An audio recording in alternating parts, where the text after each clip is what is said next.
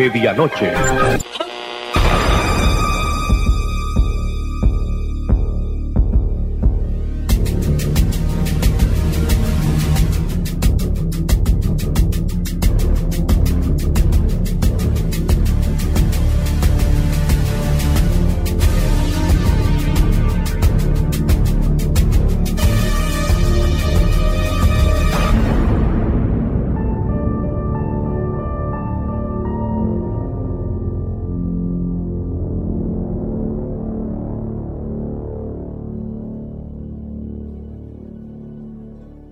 Bienvenidos a este podcast, que es otro modo de hacerles llegar el mensaje que mi blog Cine de Medianoche intenta entregar en cada una de sus publicaciones. Esta vez lo hago desde un formato sonoro. Para los que no me conocen, me llamo Andrés y desde hace casi 10 años que mantengo a flote mi blog. Un blog tipo fanzine virtual que encuentran en www.cinedemedianoche.cl. Este podcast es a modo de prueba y que tenga un segundo capítulo dependerá de muchos factores, siendo el más importante la aceptación y difusión que tenga este programa. De este modo iniciamos el podcast que he titulado como Cine y Radio de Medianoche.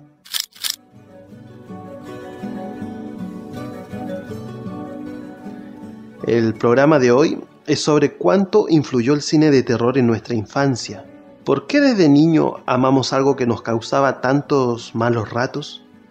¿Qué nos hacía amar esas terroríficas historias?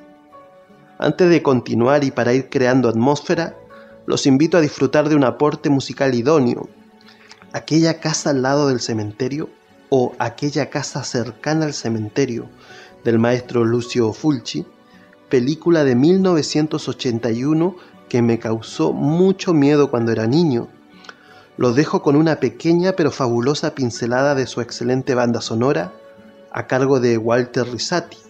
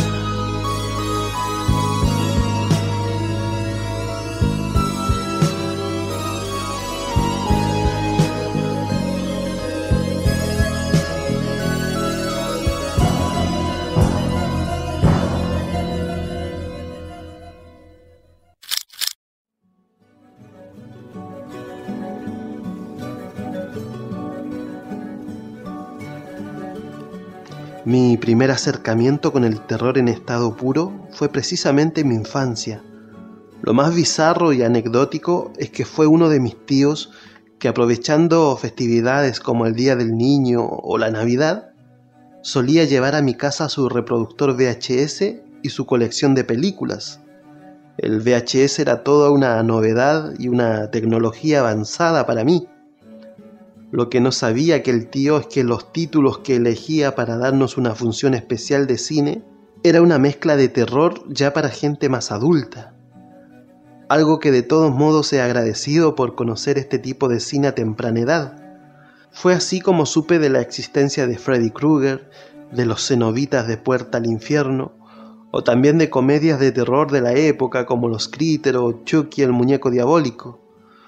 Con respecto a las dos primeras películas que he nombrado, cuando niño no retuve gran parte de los argumentos de aquellas cintas. Es por eso que en mi mente había una mezcla de escenas entre una y otra película. Algo que contribuyó a que Freddy Krueger fuese por años la imagen y el personaje que más terror podía causarme. Su traje aparentemente simplón, su guante asesino y su cara desfigurada me causaba total respeto. El hecho de que atacara durante los sueños era algo que me comía el cerebro y no podía entender cómo alguien podría llegar completamente a derrotarlo. Si a eso le sumamos que en mi mente se mezcló la historia con Puerta al Infierno, eso lo hacía peor aún. Entiéndase que yo era un niño por esos años y con muchísima imaginación a mi favor. El momento que superó todo fue cuando, producto de una fuerte fiebre que padecí, comencé a delirar y a ver precisamente en mi habitación a Freddy acercándose cada vez más a mi cama. Y si eso no es terror, entonces, ¿qué es? Con el paso del tiempo y al ir conociendo más y más películas, Freddy pasó a ser uno de mis personajes favoritos y un gran amigo al cual recurrir cuando la oferta cinematográfica es escasa. El cine de terror es también heredado. A mis hermanos les debo conocer el terror que derrocha el exorcista, o el miedo que puede causar un niño como el pequeño Demian de la profecía. Pero mis hermanos también me heredaron sus propios miedos, con el cine de terror de sus infancias. Uno de, de esos miedos es, por ejemplo, la escena del niño vampiro que levita tras la ventana de un segundo piso en El misterio de Salem Lot de 1979, esa maravillosa cinta de Toby Hopper basada en la novela homónima de Stephen King. Stephen King, un tipo que cada día antes de tomar su desayuno ya ha escrito cientos de relatos que irán a generar miedo por generaciones. ¿Cómo lo hace Stephen King? ¿Cómo puede generar tanto miedo a través de sus novelas? Bueno, simplemente situando sus relatos en lugares como el que cualquiera de nosotros vive y basando sus criaturas y sus seres fantásticos en situaciones y personajes muy reales. Sus historias están llenas de eso, de lo común pero perfectamente maquillado para que nos parezca venido de otras dimensiones o de lugares imposibles. La maldad y la indiferencia de la ciudad de Derry, por dar un ejemplo, ciudad en donde It solía alimentarse, es la misma maldad y la misma indiferencia que vemos incluso en nuestra propia ciudad, y muchas veces a una escala mucho mayor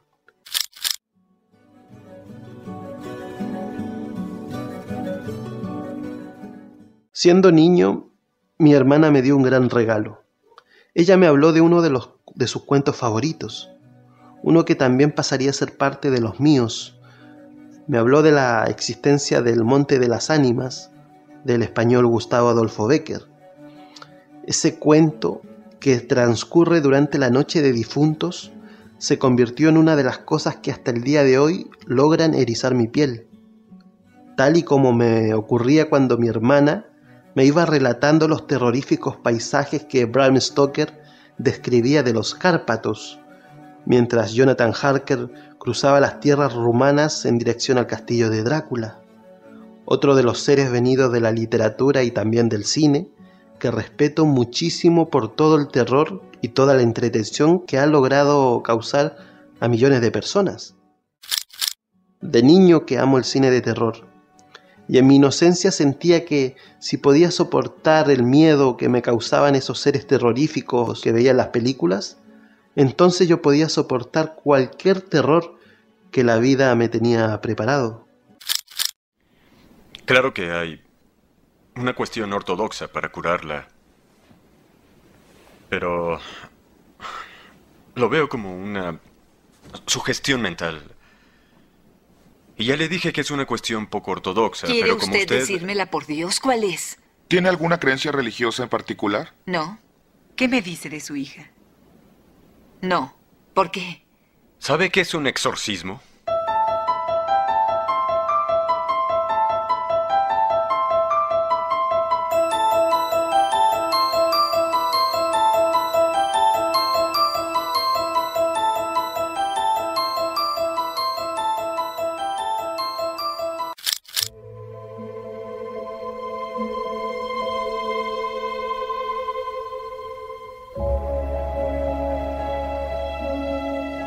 Contenido pendiente para publicar en el blog existe por montones.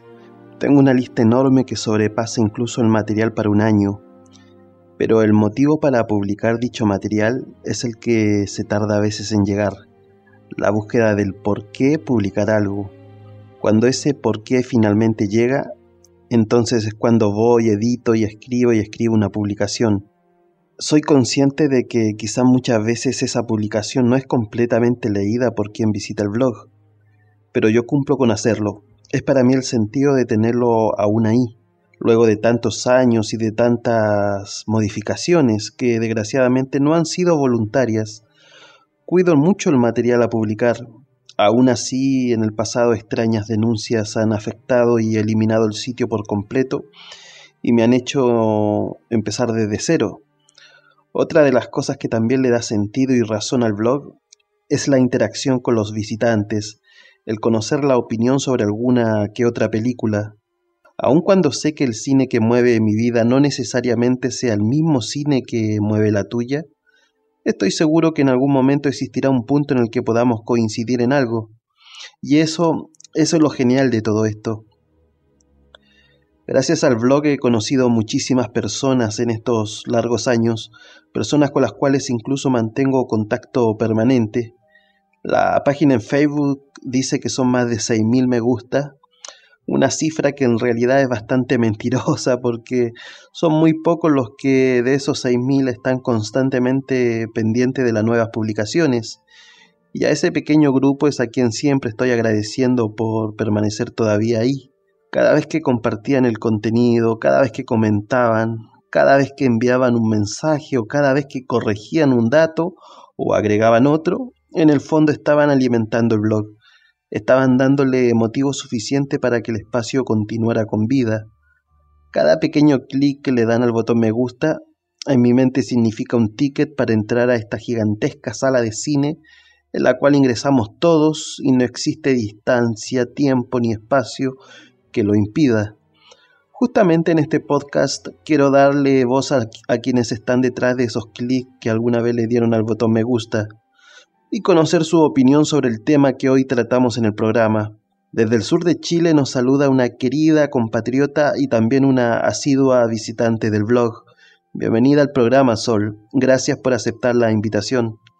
Hola Andrés, muy contenta de ayudarte en esta eh, nueva empresa que has iniciado de, de los podcasts y súper contenta de poder responder preguntas sobre un tema que a los dos nos apasiona tanto, que es el cine.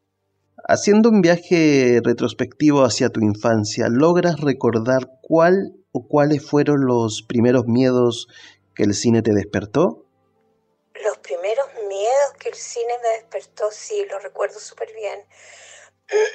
perdón, yo era muy chica, no sé, tendría como seis o siete años, no lo recuerdo. Y en la televisión en blanco y negro, en la casa de mi abuela, mi tía era fanática de una serie que se llamaba Sombras Tenebrosas, que era la historia del famoso vampiro Barnabas Collins. Eh, no como después lo hizo el realizador que incluyó a Johnny Depp en esa horrible película sobre Barnabás que en realidad no le hace ninguna justicia a la serie ni a ninguno de sus seguidores, pero ese fue mi primer miedo. Yo me escondía detrás de esos inmensos sofás que existían antes, con marco de madera, de me escondía porque me daba mucho miedo, me tapaba con cojines y así fue eh, hasta muy grande. Yo tenía, me daba mucho miedo a las películas de terror pero me gustaba verlas. Cuando tuve mi hijo y me seguían gustando, pero a él le daban miedo, me di cuenta que yo no quería que él le tuviera miedo a nada, y menos a las películas de terror. Entonces empecé a reírme de ellas, a contarle cómo se hacían, con sangre de jarabe, que los vidrios se rompían y eran de caramelo, y fue tan así que ahora eh, me dan risa, algunas, la mayoría, pero hay otras, hay otras que no, por ejemplo, El Exorcista no podría reírme jamás y me quitó el sueño una noche y el libro tres días. ¿Alguna escena en particular que recuerdes? Del exorcista, uff, del exorcista más que, bueno, muchas cosas. Primero la todo el entorno que rodea la película, esa neblina maligna, que además se desarrolla todo de noche, pero sin duda en la versión del director creo que está mm, esa caminata de, de la niña que baja las escaleras como perro con la cabeza dada vuelta, eh, para mí fue terrorífico. Más aún que ella se, se, le diera la cabeza vuelta entera, eso no fue miedoso, pero no tanto, pero eso fue para mí un shock. ¿Qué te parece el cine de terror actual? ¿Logra causarte miedo? ¿Hay algo a destacar? Te voy a contar que hoy en día el cine de terror está tan mal, según mi perspectiva, um, que pocas películas de terror hechas en Hollywood me pueden asustar, realmente. Creo que la última película que me asustó de verdad fue El Exorcista eh, yo más creo que el cine nórdico está más capacitado para asustar eh, que el americano. Pero hoy en, día lo que me funciona es el terror psicológico. Eh, puede llegar a asustarme, no como lo hacía cuando joven o cuando niña, pero sí me puede llegar a inquietar bastante. De una forma delicada y muy bien hecha que solamente los europeos eh, suelen hacer. ¿Por qué crees que siendo niños, pese al susto que nos causaban este tipo de películas, de todos modos volvíamos a verlas? ¿Qué era eso que nos atraía? No lo sé, yo creo que es esa, la atracción a lo, a lo prohibido, a lo oscuro, a lo misterioso. Yo he sido una fan del misterio, el suspenso y el thriller toda mi vida. Eh, tengo un alma detective que está siempre activa, un, sentido también, como un noveno, no sé de qué número ya le ponerle, porque dicen que hay muchos sentidos. Siempre ando buscando claves y cosas ocultas, y la mayoría de las veces en la vida diaria las hay. Tal vez no en el sentido de, de grandes misterios, pero todos tienen algo que ocultar, todos quieren tapar alguna cosa que no les gusta.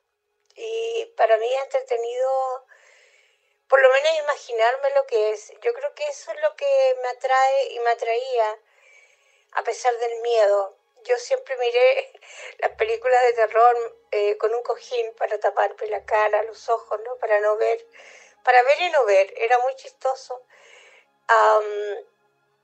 Sí recuerdo una película también, Puerta al Infierno, que la vi con dos cojines porque me dio mucho miedo antes que naciera mi hijo. Me llamó mucho la atención ese modo de darles un puntaje a las películas de terror según cuánto nos causaban miedo. Me refiero a eso de que mientras más aterradoras, más cojines entonces necesitábamos para taparnos. Como última pregunta que te hago, ¿qué le recomendarías ver a las nuevas generaciones? ¿Cuál es esa película que sí o sí deben conocer? Uf, tantas, no sé. Alguien. Mm, las películas que veíamos en tardes de cine, las que eran de terror o, en el cine de medianoche, que yo también fui parte de eso. Eh, la serie B, yo creo que se las recomendaría a los chicos primero para que no tengan miedo, porque algunas eran súper, no sé, súper se notaba en todos los efectos y daban risa, como la invasión de los castores zombies que lo vi hace poco y me dio mucha risa. Em, yo creo que para que vean un poco la evolución de todo, había una, la cosa del pantano, ya, si la recomendaría. Había una que no me acuerdo el nombre, pero seguramente tú la conoces, que era de unas como es, esas como babosas que te chupan la sangre, que no me acuerdo cómo se llaman. Me acuerdo cómo se llaman en inglés, porque soy profesora de inglés, eh, se llaman leech, eh, sanguijuelas, ya me acordé. Bueno, era una película como de los 50 50, 60, de unas sanguijuelas gigantes que raptaban chicas bonitas y se las llevaban a una cueva, pero raptaban todo tipo de personas. Y de repente aparecían para chuparte la sangre. Y en general todas las películas de vampiros, eh, porque yo soy una fanática de los vampiros en general, me gusta hasta Underworld, todas esas cosas vampíricas, salvo True Blood, que es una serie que no soporto, no me gusta. Em, incluso la famosa esa con, ay, no sé cómo se llama, ya me olvidé, Moonlight, esa de las tres películas con eh, los famosos, esto, la Kirsten y el Taylor y no sé qué más, Crepúsculo, incluso esa, porque la temática es diferente, eso de que, de que el vampiro se enamora de una mortal y no le quiere hacer daño, no por el tema del amor, por el tema del vampiro, porque a mí las películas románticas, naca la pirinaca, no soy de ese tipo. Y, y eso. Muchísimas gracias por sumarte a este espacio, querida Sol, y por compartir parte de tu historia en torno al cine. Un fuerte abrazo a la distancia. Me encantó participar. Eh, siempre he seguido tu blog, mm, tus ideas. Me dio mucha pena cuando la gente malvada te denunció y te votaron el blog y se perdieron años de maravilloso trabajo tuyo pero a mí me hizo descubrir el cine nórdico, me hizo descubrir tantas cosas, me dio una cultura que ni se parece a la tuya, pero de la cual estoy muy agradecida. Así que, ¿cómo no participar contigo de esto? Y aquí estoy para lo que quieras. Un gran abrazo y me alegro mucho de que todo esté yendo muy bien para ti. Nuestra amiga nos habló sobre interesantes títulos, pero me quiero detener en uno, Sombras Tenebrosas, famosa serie o telenovela gótica que nos permitió conocer al vampiro Barnabas Collins. Lo curioso de Sombras Tenebrosas es que tuvo su momento más popular cuando justamente nos presentó al vampiro, pero recién un año después de que la serie se estrenara. Además tuvieron que pasar 410 capítulos para que finalmente se escuchara la palabra vampiro, haciendo referencia a Barnabas Collins. A partir del éxito de Sombras Tenebrosas se crearon libros, cómics, revistas, audios, películas especiales y también remakes. En el 2012 llegaría la película dirigida por Tim Burton, que es la versión a la cual Sol hace referencia y que tuvo a Johnny Depp en el protagónico. Coincido con Sol en lo infumable y la decepción enorme que resultó ser esta película de todas las nuevas versiones de Sombras Tenebrosas, les recomiendo la miniserie del 91, que tuvo en el reparto a Ben Cross, a Barbara Steele, a Gene Simon y un por aquel entonces pequeño Joseph Gordon-Levitt. Son solamente 12 capítulos y creo que sí vale la pena conocerlos. Hacemos una pequeña pausa y los dejo con un relato en la voz del fallecido escritor argentino Alberto Laiseca. El cuento que he seleccionado tiene gran relación con el cine y de ello les hablaré al regreso.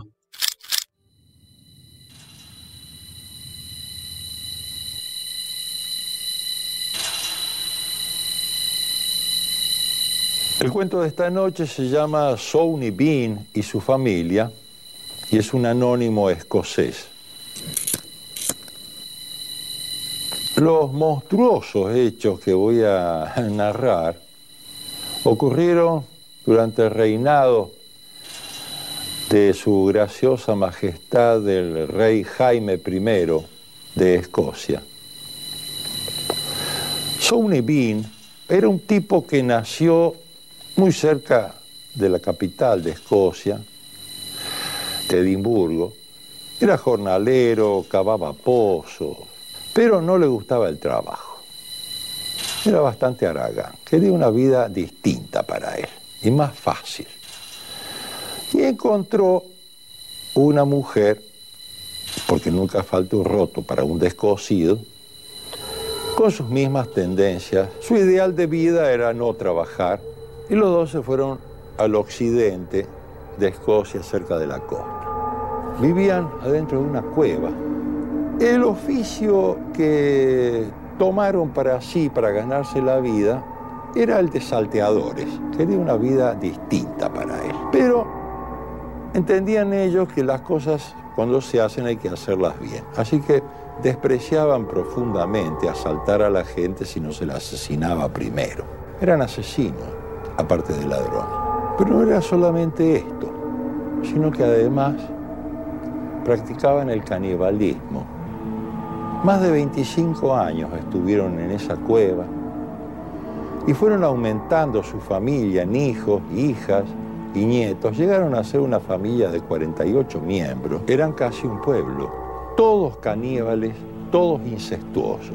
Una linda familia. Lógicamente, cuando empezaron a ser muchos, ya no asesinaban a uno o dos viajeros, sino de a cinco o seis juntos. Unos muchachos encantadores. Los cortaban a pedacitos y se los llevaban adentro de la cueva, donde algunos los ahumaban como si fueran lechones, o si no hacían escabeche. Le gustaba mucho el escabeche, el escabechito, el escabechito, el escabechito decían. Les encantaba. En toda la región se empezó a correr la voz de que los viajeros desaparecían. Entonces, la justicia tomó cartas en el asunto. A cualquier viajero que pasaba por ahí y por alguna prueba circunstancial, así fuera prueba levísima, lo ahorcaban. Así entendían la justicia en ese entonces.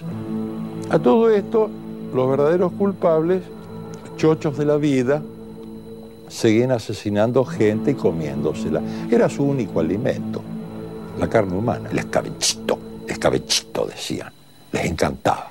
Pero ocurrió que un buen día de esos vino un hombre a caballo con su mujer y estos criminales los atacaron. El hombre era muy valiente y se defendió a pistoletazos y golpes de espada. Sin embargo, su mujer tuvo menos suerte porque la agarraron las mujeres del clan de Sony Bean, la echaron a tierra, la bajaron de su caballo, la degollaron y empezaron a chuparle la sangre como vampiros. El hombre, viendo lo que le había pasado a su esposa, comprendió que tenía que resistir hasta el fin o le iba a pasar lo mismo. Tuvo la buena suerte, dentro de su desgracia, de que habían estado en una feria y otros feriantes, en número de 20 o 30 personas, se acercaban justo en ese momento al lugar. Entonces la pandilla de Sony Bean, viendo que ya eran muchos, huyeron a través de un bosque. Los recién llegados, absolutamente horrorizados al ver lo que le habían hecho a la pobre mujer, dijeron, acá está la, eh, la solución al misterio es una banda de asesinos que hace estas monstruosidades. Ahora ya sabemos lo que pasa en el oeste de Escocia. Se fueron a Edimburgo, hablaron con el rey y Jaime I en persona organizó un ejército de 400 hombres y él se puso a la cabeza. Y se fueron al lugar. Tenían sabuesos que los ayudaban. De no ser por los sabuesos, no los hubiesen encontrado. Y entraron con antorchas los 400 hombres, entraron a la caverna, habían construido una especie de gruta enorme. Ahí vivían hacinados estas 48 personas, si es que así se las puede llamar. Encontraron torsos humanos, brazos, piernas, este, algunas hechas de escabeche, otras colgando del techo para que se secaran como si fuese charqui, el escabechito escabechito, decían. Los metieron a todos, los ataron como si fuesen salchichones y se los llevaron. En los más de 25 años de asesinatos habían juntado tres metros de alto, medía la montaña de oro, plata, joyas, espadas, ropas. Todo inútil porque no lo gastaban, simplemente lo iban acumulando ahí no tenían contacto con la gente, no iban a las tabernas a, beber ni a nada, solamente lo guardaban. Y su único alimento era la carne humana, el escabichito.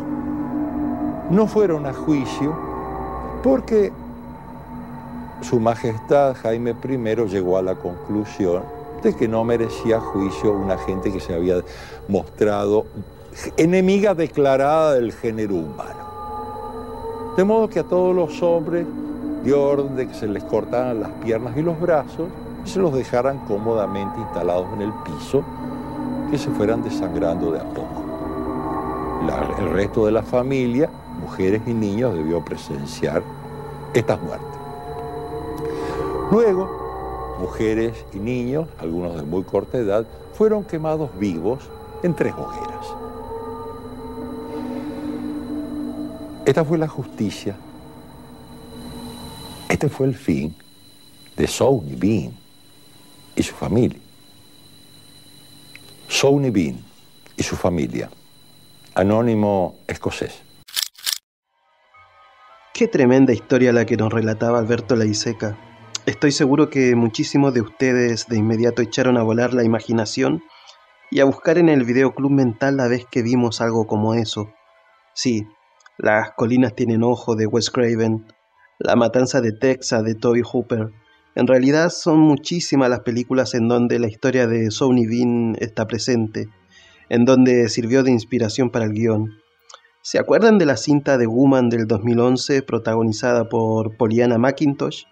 Bueno, esa película es una secuela de Offspring del 2009, que a su vez es una adaptación de la novela homónima del escritor estadounidense Judd Ketchum. La escalofriante historia de Sonny Bean y su familia nos demuestra una vez más que muchas, muchísimas veces la realidad supera la ficción. Desde Argentina nos saluda Nelson y le doy la bienvenida a este cinéfilo que sigue el blog desde hace mucho tiempo. Hola Nelson, gracias por participar en el programa. Hola Andrés, te agradezco la invitación a tu programa. Como bien decías, mi nombre es Nelson Lombardo, soy de Argentina, vivo en Neuquén, lo que es la zona patagónica desde pequeño. Soy, digamos, un, me considero un cinéfilo tardío. Si bien me parece que la etiqueta de cinéfilo me queda grande, em, hace algunos años, recuerdo que en un ciclo de cine debate Woody Allen, eh, me pasó que, en una de las películas, en la primera película que se dio, bueno, participé del debate y hice algún comentario. Entonces uno de los, eh, los, que, los que organizaban el ciclo de cine eran, eran era un grupo de personas en donde había unos realizadores audiovisuales eh, de la región y también habían cinéfilos.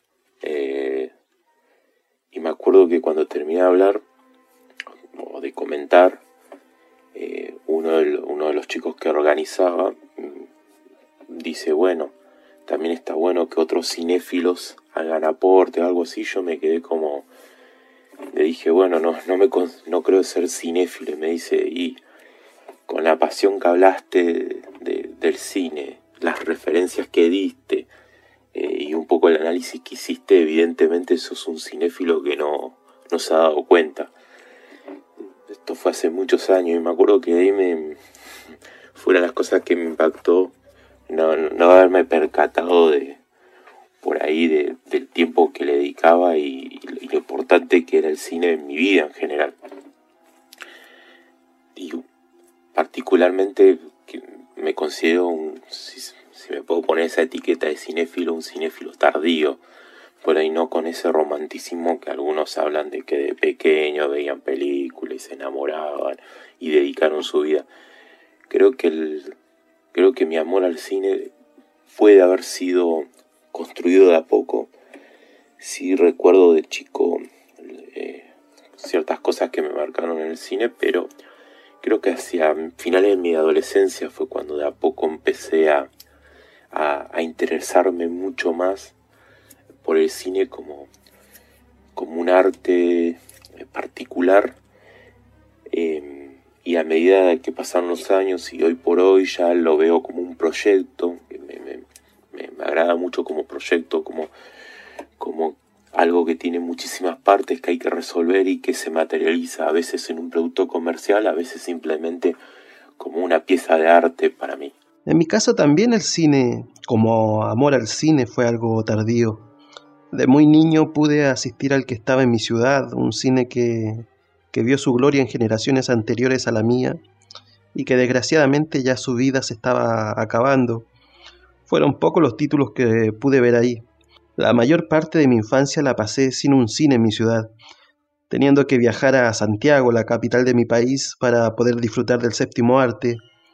A los 16 o 17 recién se habilitó nuevamente una, un cine en mi ciudad, que es el que hasta el día de hoy existe.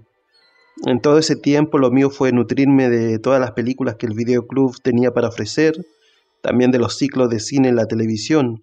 Uno de esos ciclos es el que precisamente le da título a mi blog. Por eso me, me identifica eso de cinéfilo tardío. Repitiendo las preguntas que le hice a Sol, ¿logras recordar cuál o cuáles fueron los primeros miedos que el cine te dio? Si vuelvo sobre mis pasos a, a mi infancia, no creo que se me ha diluido algunas cuestiones. Eh, lo que ha sobrevivido, creo que no sé si es, en este caso no sería tanto referencia al cine, sino más bien a, a una serie como fue Los Expedientes Secretos X, que acá sí la nombraban en, en Argentina. Que de hecho tengo la anécdota de que hace algún tiempo volví a ver un capítulo que siempre había estado en mi mente. Era un capítulo donde, uno de los primeros capítulos donde ellos eh, van a un bosque a, a, investigar un caso. Básicamente aparecían una especie de luciérnaga fosforescente que atacaban de noche eh, en la oscuridad y bueno, drenaban los líquidos de las personas, los encerraban en un capullo. Y hace, me acuerdo, relativamente poco, volví a ver el capítulo prácticamente 25 años después de, de que lo vi la primera vez. Y, y, realmente, más allá que de todo lo que he consumido, eh, debo admitir que había, había envejecido bastante bien ese capítulo. Eh, al lado de otros que he visto, ¿no? Porque la nostalgia en mí no, no creo, no, no soy tan nostálgico. Eh, hay, hay, cosas que he visto y que, que, las puedo volver a ver y no me gustan para nada y otras que sí. Particularmente, por ejemplo, ese episodio me, me gustó y, y, después hay otros que, que, creo que han envejecido relativamente mal. Creo que los mayores recuerdos de, sensaciones de miedo eh, los tengo más hacia la adolescencia, simplemente por el hecho del, acce del acceso que yo tuve eh, a, a, diferentes productos donde, por donde vivía. Lamentablemente no, no. Recién hacia mi, mi adolescencia fue que pude acceder a tener más canales de televisión y, y poder ver más cine. Ya tenía acceso a algunos canales que a la noche solían tener ciclos de cine orientados al terror o, bueno, películas que no eran las que marcaban la agenda del día a día, hollywoodenses y ahí me, topé con, con, un poco de cine interesante.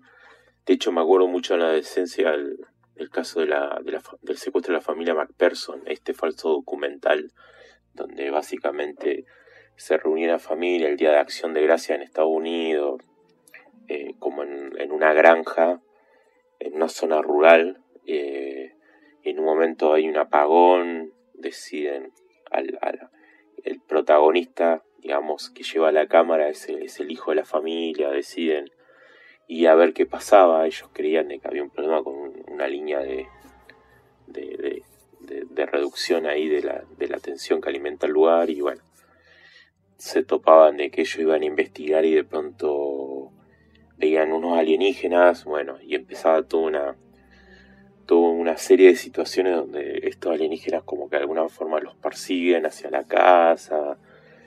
Eh, esa, por ejemplo, me acuerdo que cuando la vi, eh, las emociones que generaba, ¿no? Eso, eso fuerte del, del, cine de terror, me generó un montón de emociones y nada, estar atrapadísimo por la película y las sensaciones, ¿no? Casi un sudor frío que tenés por la espalda. Eh, me ha pasado con algunas películas, pero no sé si, si podría decir que eh, mis primeros miedos. Creo que, en realidad podría hablar de una segunda etapa cuando tuve acceso al, al, cine respectivamente. Los archivos secretos X o los expedientes X como lo nombras, una serie que con mi hermano también fuimos algo fanáticos. Recuerdo que lo daban por el canal estatal de mi país, incluso algunos de los capítulos los llegamos a grabar en VHS. La música que tenía su intro ya invitaba a ponerle atención a lo que vendría. Fue realmente un agrado poder disfrutarla. Desgraciadamente en mi país la programación de la serie no fue constante y no siempre seguían el orden de capítulos originales, entonces la secuencia, la continuidad se perdía muchas veces. De esta serie o de alguna película, ¿recuerdas una escena en particular que te traumatizó? Es difícil, no creo de forma consciente no creo que tenga algún trauma por una escena de cine. Sí, eh, sí tengo recuerdos fuertes o recuerdos que han sobrevivido mucho a lo largo de los años de, del cine de terror. Te podría dar tres ejemplos, obviamente tengo muchos más, eh, sé escarbar un poco y siempre encuentro algo, pero creo que estos tres ejemplos eh, tienen, atesoran algo particular. El primero eh, que tengo recuerdos de la película Ópera, una película que dirige Dario Argento eh, del año 1987. Esta película, em, algo, una de las cosas que tienen como interesantes es que em, despertaría en mí una búsqueda y descubriría que con los años, ¿no? cuando empecé a tener más amor por el cine, descubriría que era parte de un subgénero que se llama eh, nada, es una estética y un tipo de, de, género muy particular italiano que me encanta. Eh, recuerdo que la película tiene una escena donde la, el asesino atrapa a la protagonista, la encierra en una vitrina, la ata, pero con una cinta adhesiva puesta sobre la parte inferior de sus ojos, provoca que ella no los pueda cerrar, obviamente pues se lastima. Y bueno, todo esto para forzarla a ver un asesinato que va a cometer. Eh, siempre el recuerdo estuvo en mi mente muchos años eh, y fue un disparador para buscar un poco de información sobre eso y toparme con lo que después sería uno, de mis géneros eh, favoritos. El giallo italiano, esa mezcla de suspenso y terror Justamente el Yalo permitió que naciera el slasher tal y como lo conocemos hoy en día. Mario Bava con Bahía de Sangre en el 71 le, le golpeó la cabeza no solamente a los espectadores, sino que también a todos los directores que vieron en, en esa sangrienta película lo que finalmente querían crear en sus propias películas. Es tremenda. Después tengo el recuerdo de la película La Mosca del 86, que la dirige David Cronenberg, una película que, que es un remake, que bueno, eh, cuando, cuando empecé también con hacer, digamos, cinéfilo, vi las películas originales. En esta película en particular, yo creo que la debo haber visto, sí, en mi preadolescencia. Y indefectiblemente a medida que va pasando la película hay muchas escenas. Creo que la que más sobrevivió a todos es es la metamorfosis final, ¿no? La escena final en donde él ya, ya su cuerpo está deforme, tiene como es un cuerpo hinchado, ¿no? No se lo reconoce fácilmente y él atrapa a, su pareja como para darle una una solución final a lo que estaba pasando de, de reconversión y la atrapa, la tiene, la está sosteniendo de la mano, hay un forcejeo y en ese forcejeo ella como que intenta quitárselo de encima y la arranca la mandíbula con mucha facilidad. Y ahí comienza eh, de a poco esa última etapa de transformación, de metamorfosis, donde su cuerpo humano se va de alguna forma, va apareciendo como si fuera una especie de segunda piel, donde se va desarmando y dando y, da paso a, esta nueva forma de una mosca antropomórfica, eh, donde, bueno, muy, muy asqueroso todo, hay una deformación absoluta del cuerpo donde poco queda de, del ser humano que había y, es una escena que me quedó y después con los años eh, fue un disparador para, ¿no? Al buscar sobre la película y su director, encontrarme que Cronenberg era una persona que, que se dedicaba mucho a lo que, a lo que se llama el terror corporal, a atacar el cuerpo humano y ver todas las posibilidades que habían sobre, sobre, sobre el trabajo y sobre deformarlo y demás, ¿no? Te agradezco también que nombraras a La Mosca, se me había quedado afuera del capítulo y claramente también fue una de las películas que me volvió loco cuando niño. Siempre recuerdo esa escena que es impactante, pero no tanto como otra de la película, donde el protagonista está frente al espejo del baño y, comienza a sacarse las uñas y a apretar la punta de los dedos que hacen saltar una materia, una pus frente al espejo. No, lo, lo de Cronenberg es tremendo. Lo que hizo en esa película fue increíble. Su filmografía es espectacular. Y después otra película que tengo algún recuerdo es La, Noche de los Muertos Vivos de, de 1990, eh, que la dirige Tom Savini. Como todo, también después con los años eh, vi la, la, original que había creado Romero en el 68, que en esta película participa Romero, eh, si no recuerdo mal, como guionista y, productor. En la película, tiene, tiene, tiene algunos puntos que yo entiendo y después supe que, que Romero quiso, quiso de alguna forma subsanar con respecto a su película original. La película esta en particular, eh, una de las primeras, primero que tiene una, eh, tiene una acción, digamos, trepidante, en el sentido que ya la película arranca de una manera que, que sobre la marcha te presenta a los pocos protagonistas que van a ver, pero siempre con la acción, ¿no? Eh, hay una escena al inicio que es eh, que en realidad los dos grandes protagonistas son Bárbara y Ben. Eh, ellos, bueno, después de una serie de eventos terminan en una especie de casa, en una granja. Ellos entran a la casa y cuando entran ven quién es el protagonista de todos los pocos minutos de la película haber comenzado. Descubre que hay un zombie, intenta quitárselo, ella se va a otra parte de la casa, toma, toma una especie de fierro que está al lado de la chimenea, el atizador, y, y camina hacia adelante, hacia, yendo hacia la cámara, ¿no? Mostrándose ella de frente hacia la cámara, eh, como en esa situación de, de no poder resolver lo que pasa. Y es en ese momento que, que aparece de forma muy sigilosa un zombie por detrás de una persona bastante corpulenta, que tiene el rostro algo desfigurado, ella no lo ve. Y hay un quiebre donde ella percibe que hay algo atrás. Y hay una especie de, de, como de duda o algo por el estilo. Y es que es un punto de inflexión porque evidentemente ya Ben no había mostrado que la única forma de sobrevivir era luchando. Y ella en ese momento queda en duda si es como, bueno, un poco una situación donde o lucha o, o, se, o se deja matar.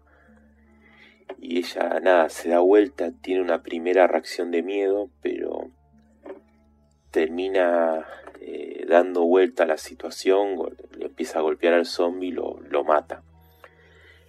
Y, eh, y, es, y lo que tenía la película es que fue una de las primeras películas que llegué a ver con, con estas sensaciones, ¿no? De, de, de, un drama, porque de pronto es, es todo totalmente adverso, ¿no? De pronto tu realidad se reconfigura de forma tan drástica, ¿no? Te deja tan desamparado en la propia vida. Y esto de tener que, bueno, asumir un rol tan protagónico de, tener que asesinar a otro que no es el otro, que uno reconoce siempre. Y nada, fue, fue una película que, que tiene una serie de, de, combinaciones que en ese momento la viví, la viví de forma muy intensa. Y de hecho también fue una de las que de alguna manera me fue, fue sumando en, en mí para, para el amor al cine. Y con respecto a la Noche de los Muertos Vivientes, la versión del 90 de Tom Savini, la que hace referencia, a la que hace referencia, fue justamente la primera que llegué a conocer. Con los años pagué esa deuda y pude disfrutar y también alabar lo, lo creado por Romero en su versión original. Te cuento que mi casa queda a pocos minutos del cementerio.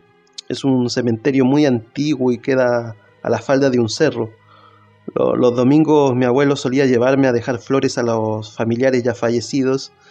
Entonces luego de conocer la película ya no fue lo mismo ir a ese lugar. Las visitas eran con desconfianza. Al primer avistamiento de una persona que caminara de forma sospechosa, sin duda alguna me, me iba a hacer arrancar de ese lugar. La noche de los muertos vivientes me llevó a conocer el regreso de los muertos vivientes, esta suerte de parodia o de comedia de terror que estaba muy bien construida y que disfruté muchísimo también. Bueno, continuando con la entrevista, ¿cuál crees tú que es la clave para que una película pueda llegar a asustar al espectador? Por ejemplo, ¿qué tipo de películas de terror funcionan en ti? Creo que la clave siempre está en jugar con miedos desde un punto de vista de aprovechar algo tan, tan básico como que el ser humano, eh, cuando no puede lograr tener una percepción real de su, de su entorno y su contexto, eh, se siente en peligro y, nada, aparece el miedo como, como, una, como un disparador para, que las personas de forma consciente opten por eh, escapar de, ese lugar o, o, tratar de protegerse. El cine puede presentarte una situación en donde no te no logre darte información pero invitarte a que eh, logres resolver como el rompecabezas. Y después en las películas de terror, creo que lo que hacen es eh, eliminan o te cortan la percepción de lo que pasa eh, sin una posibilidad real de poder resolverlo, porque no hay nada. Es como estar de noche. Uno de noche, ¿por qué siente miedo en general? Porque no estamos preparados para poder comprender o tener una percepción clara de lo que sucede de noche. Nuestra visión eh, no nos lo permite.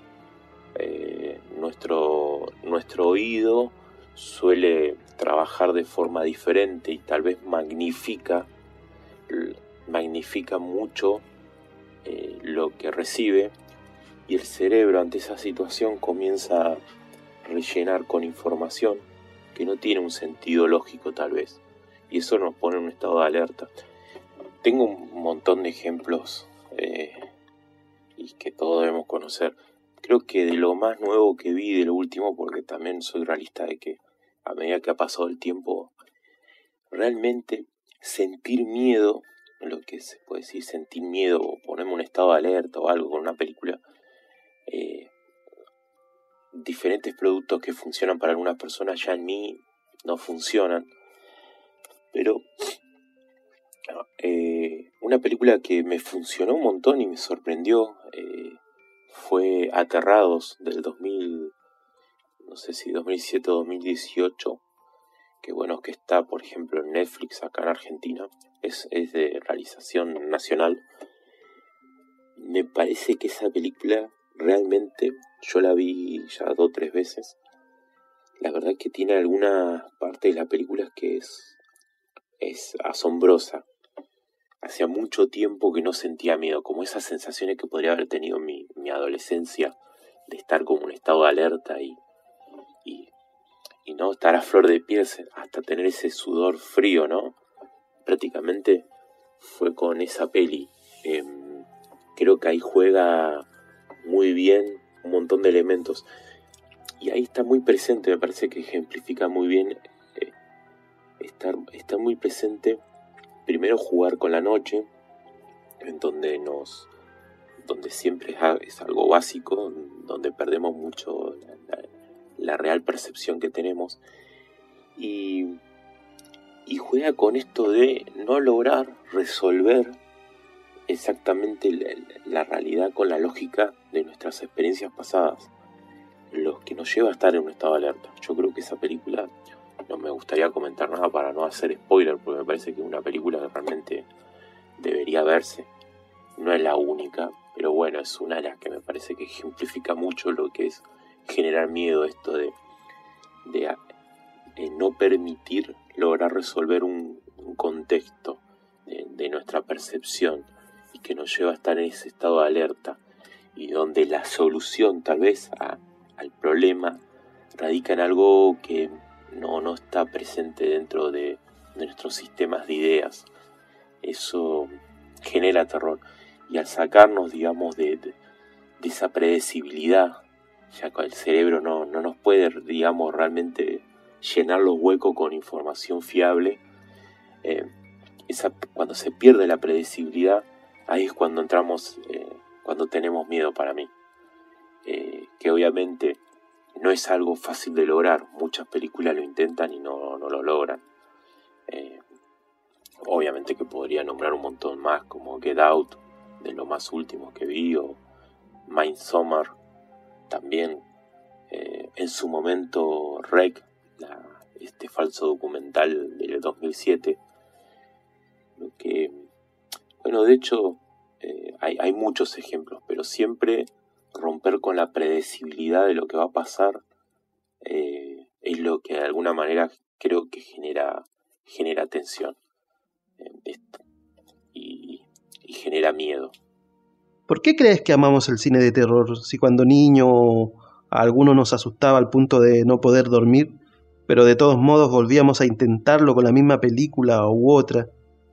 Parece que principalmente el cine de terror es una plataforma de simulacro. Nos permite adentrarnos en un montón de situaciones que de otra forma no podríamos, o por lo menos con las características que nos presentan. Eh, y eso creo que generalmente despierta mucha curiosidad indudablemente eh, en estos mundos y esta serie de situaciones que nos, pueden presentar este tipo de cine, hay una red de contención muy grande.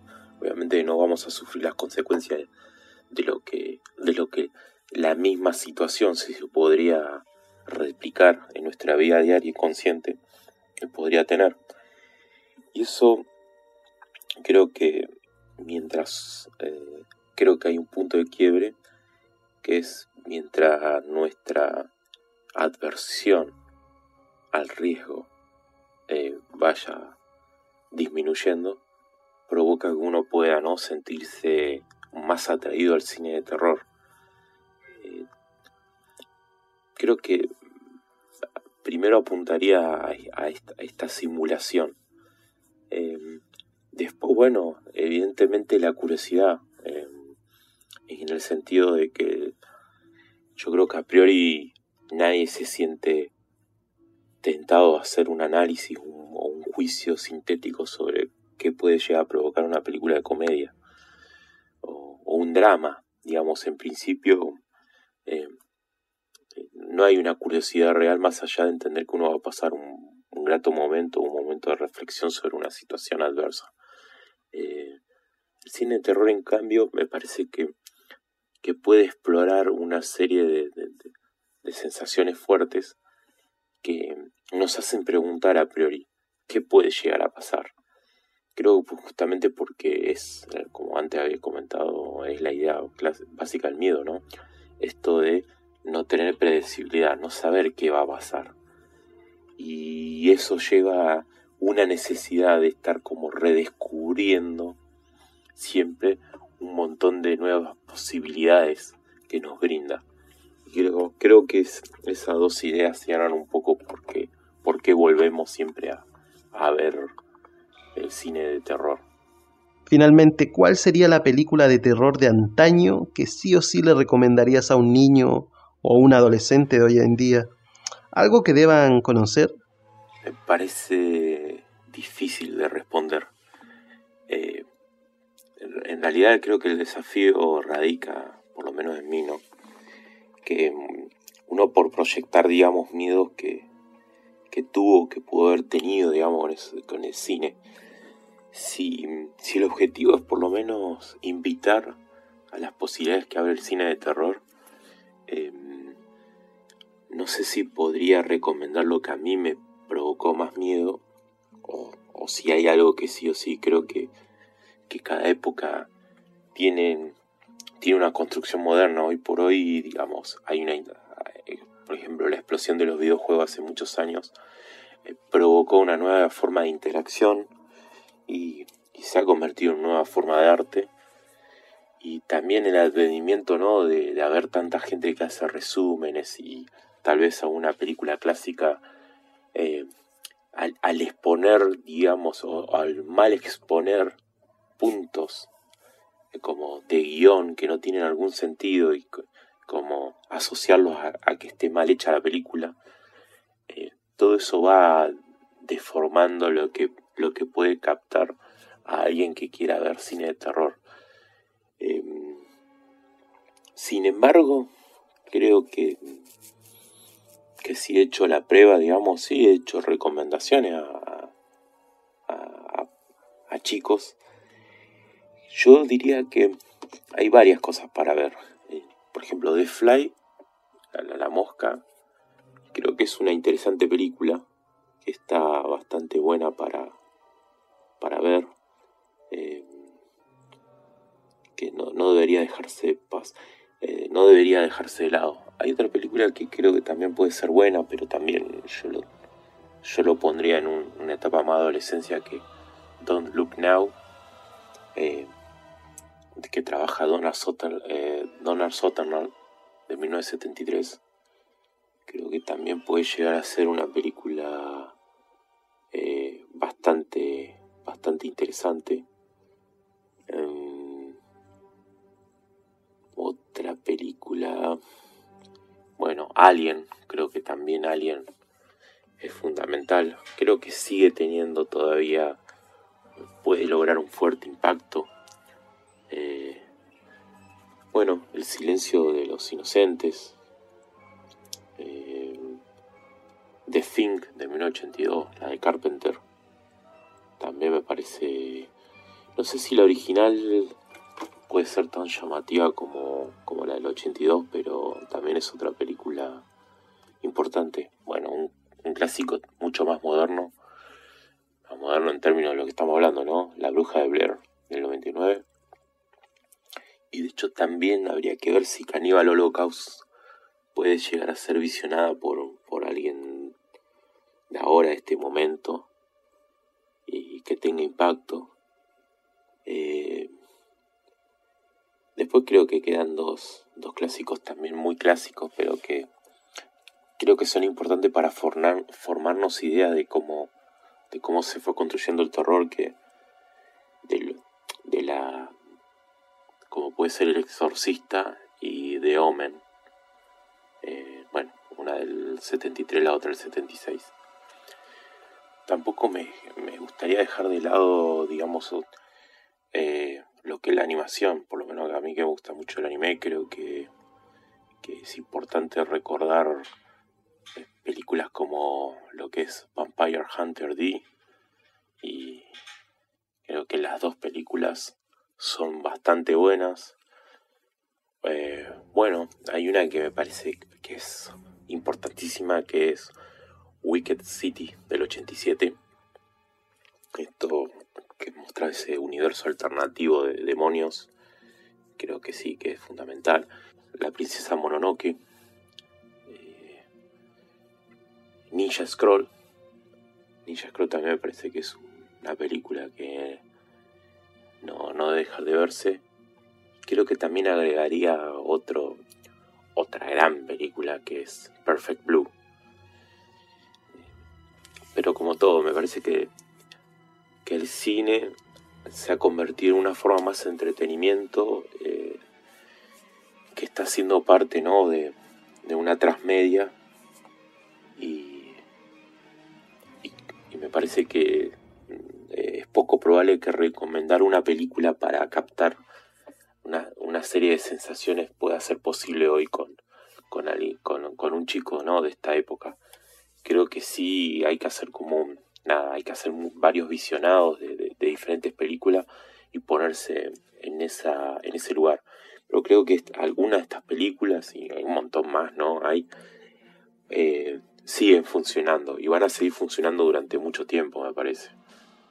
Te agradezco muchísimo tu participación en este espacio, Nelson, por darnos tu visión del cine de terror y también por compartir tus recuerdos.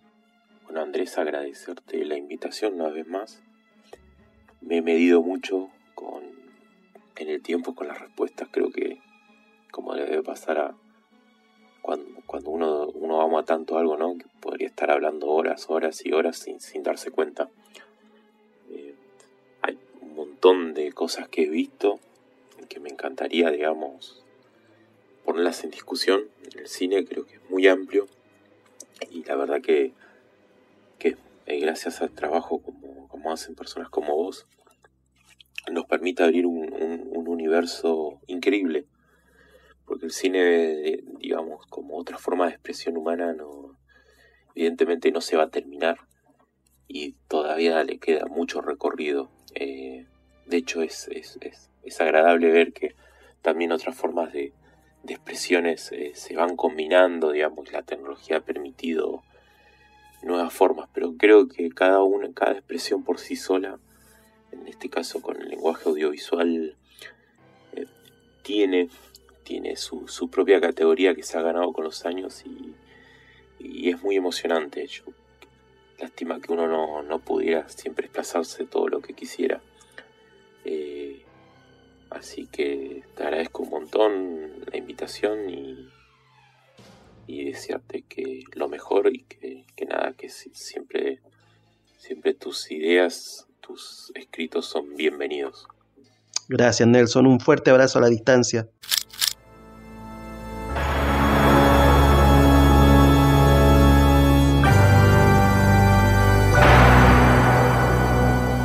Pensé que no se extendería el capítulo, pero curiosamente lo hizo, algo que por supuesto es muy positivo. Quedan algunas entrevistas pendientes y varias cosas más por compartir, pero creo que lo mejor será dividir el capítulo en dos partes. Por ahora lo dejamos hasta acá y continuamos en unos días con la segunda parte. Muchísimas gracias por la atención puesta en este capítulo y hasta pronto.